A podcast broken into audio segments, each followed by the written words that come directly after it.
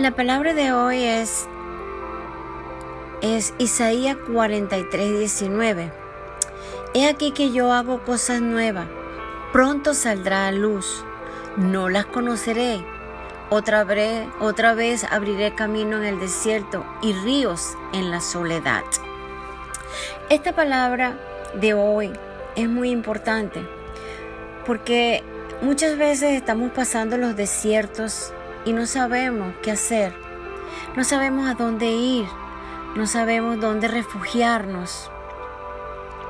Pero solo tenemos un camino hermoso que seguir y es abrazarnos, abrazarnos de Dios, abrazarnos con su amor que Él nos da cada día, un amor transparente, es un amor ágape, es un amor sublime, es un amor transparente. Es un amor que sobrepasa toda barrera. No hay nada, nada ni nadie que nos pueda amar como nos ama Dios. Es un amor incondicional. Es un amor que no te pide nada a cambio.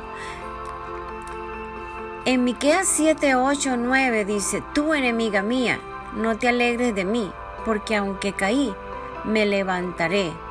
Aunque more en tiniebla, Jehová será mi luz.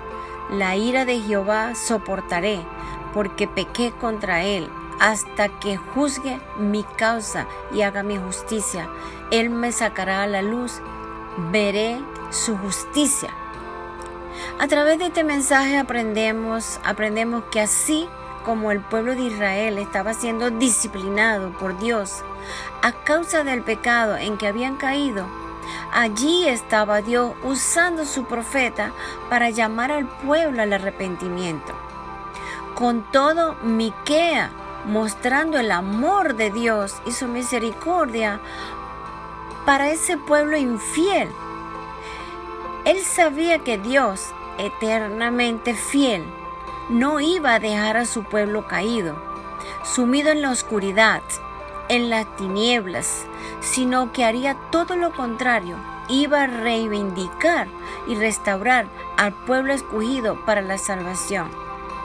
Miquea pudo ofrecer al pueblo de Dios una palabra de fe, el amor, de confianza, de esperanza y por difícil que eran las circunstancias que estaban padeciendo Israel, Miquea conocía que Dios no le iba a desamparar.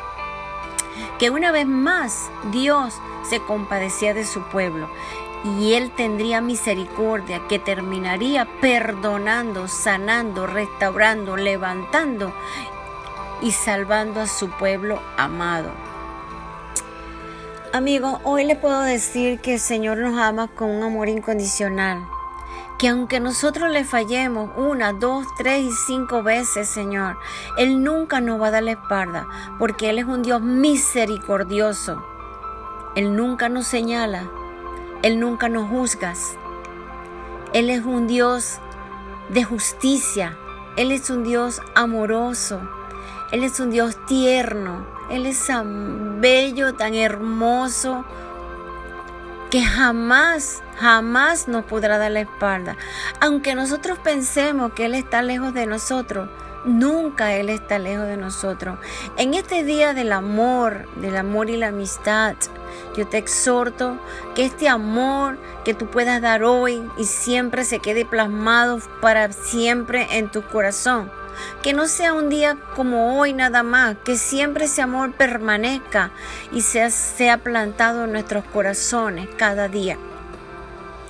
Porque es su palabra, Él es amor y nosotros tenemos que ser amor también. Él da amor, Él da ternura y nosotros también tenemos que dar lo mismo. Así que yo los exhorto este día que permanezcan en el amor de Dios. Amén